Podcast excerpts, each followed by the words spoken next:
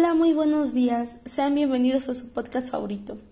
El día de hoy hablaremos sobre todo lo que tenemos que hacer ante un accidente, ya que muchas veces nos enfrentamos ante esta situación y no sabemos qué hacer al respecto, y en un intento de querer ayudar a las personas implicadas, puede que las lastimemos más o podemos terminar empeorando la situación.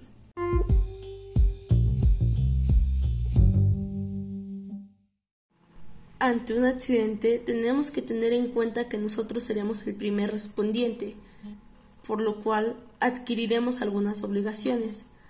La número uno será que tendremos el primer contacto con el lesionado. Y la número dos es de que debemos de pedir ayuda profesional, ya que no siempre vamos a poder atender la situación nosotros solos, por lo que necesitaremos la ayuda de profesionales. Para entrar en contexto, pondremos como ejemplo la caída de alguien por las escaleras. Yo creo que esto es algo muy común que nos ha pasado a todos en la familia. Como primera instancia tendremos que analizar la situación y vigilar que no haya nada alrededor que nos pueda lastimar, como vidrios, pedazos de madera, piedras o algo en lo que nos pueda perjudicar en cualquier ámbito. En este caso estaremos cumpliendo la regla de las tres S ¿En qué consiste la regla de las tres S? Número 1. Evaluación de la escena. Número 2. Checar la seguridad. Número 3. Evaluar la situación. Esto es muy importante y nunca se debe saltar, ya que en caso de romper esta regla nos podría pasar algo y en vez de ayudar a la persona la podríamos lastimar más o nosotros podríamos quedar lastimados sin nadie que ayude a la persona y a ti. Una vez cumpliendo esta regla, debemos contar con nuestro equipo de seguridad personal. Gracias a la pandemia, nuestro equipo de seguridad personal podría ser el cubrebocas, así como siempre mantener la regla del yo. ¿Qué es la regla del yo? Primero yo, luego yo y siempre yo, para que así pongamos como en prioridad nuestra salud y nuestra integridad, ya que si nos llegara a suceder algo podríamos perjudicar toda la situación. La evaluación de la escena data de unas cuantas preguntas que nosotros debemos de hacer y resolver durante el auxilio de la persona. ¿Cuál fue la situación persistente? ¿Existen aún esas condiciones? ¿Cuántos heridos hay? ¿Cuántos no están heridos? ¿Y cuál de las personas heridas es la más grave? Ya una vez que evaluamos la escena, podremos por fin acercarnos a la aproximación del lesionado.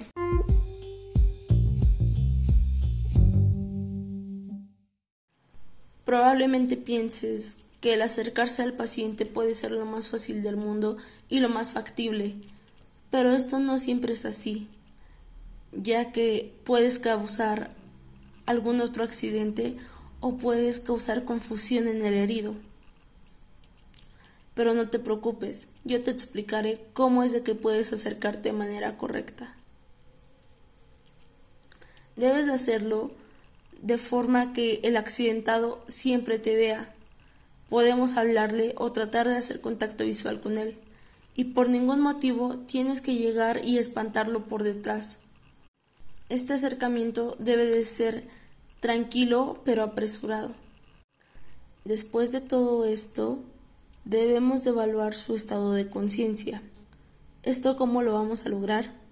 Debemos de colocarnos en la posición de seguridad para poder pasar a la evaluación del paciente con la ayuda de la mnemotecnia ADVI. No te alarmes si no conoces la mnemotecnia ADVI, que aquí te la explico.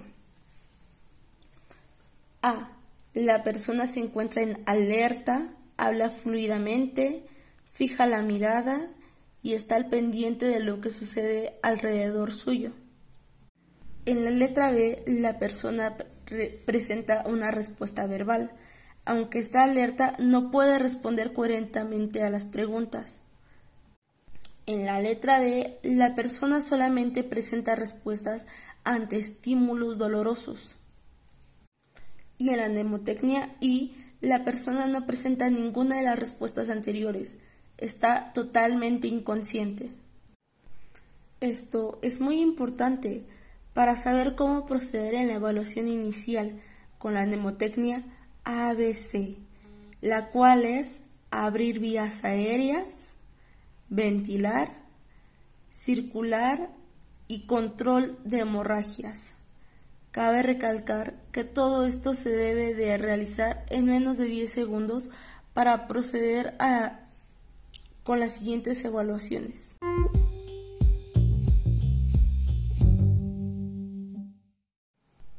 Como podrás imaginarte, si una persona se cae de las escaleras, lo más probable es de que ésta esté alterada, estresada o no sepa cómo manejar sus sentimientos, por lo cual es muy importante que tú le ayudes a tranquilizarse y siempre hacerle saber que la ayuda profesional está en camino, a pesar de que tú ya lo estás ayudando.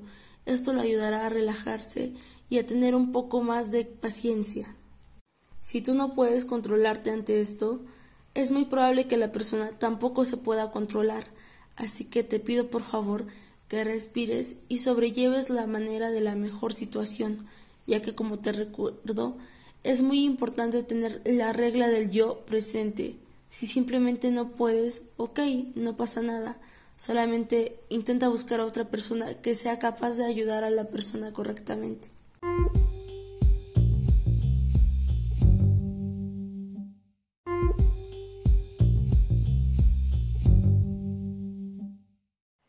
Si la persona se encuentra en un estado completamente de inconsciencia, hay que colocarla en una posición de seguridad para que así ésta no corra peligro de ahogarse con su vómito o de tener alguna contusión. Cabe recalcar que esta posición es única y exclusivamente para pacientes no traumáticos. ¿Qué significa esto? Que no tengan rotos ningún hueso o que tengan peligro de zafarse. Una vez concluida con la evaluación primaria, pasaremos a la evaluación secundaria. Esto es muy importante para que los profesionales puedan tener una guía de cómo actuar ante ese momento.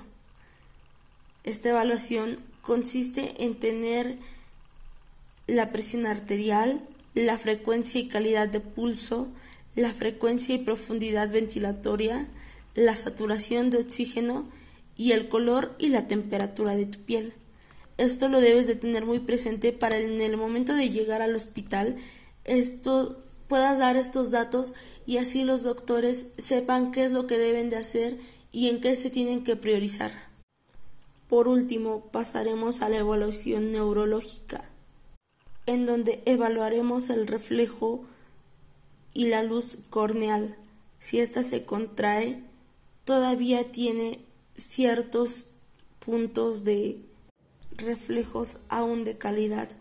Y si esta no se contrae, hay que tener mucha prisa, porque esta ya no está reaccionando bien ante situaciones irritantes. Una vez concluido con todo esto, solamente nos queda esperar al transporte, que nos ayudará a trasladar al paciente al hospital en donde será atendido como se debe. Una vez llegando al hospital, deberás de repetir todos los pasos de la evaluación secundaria.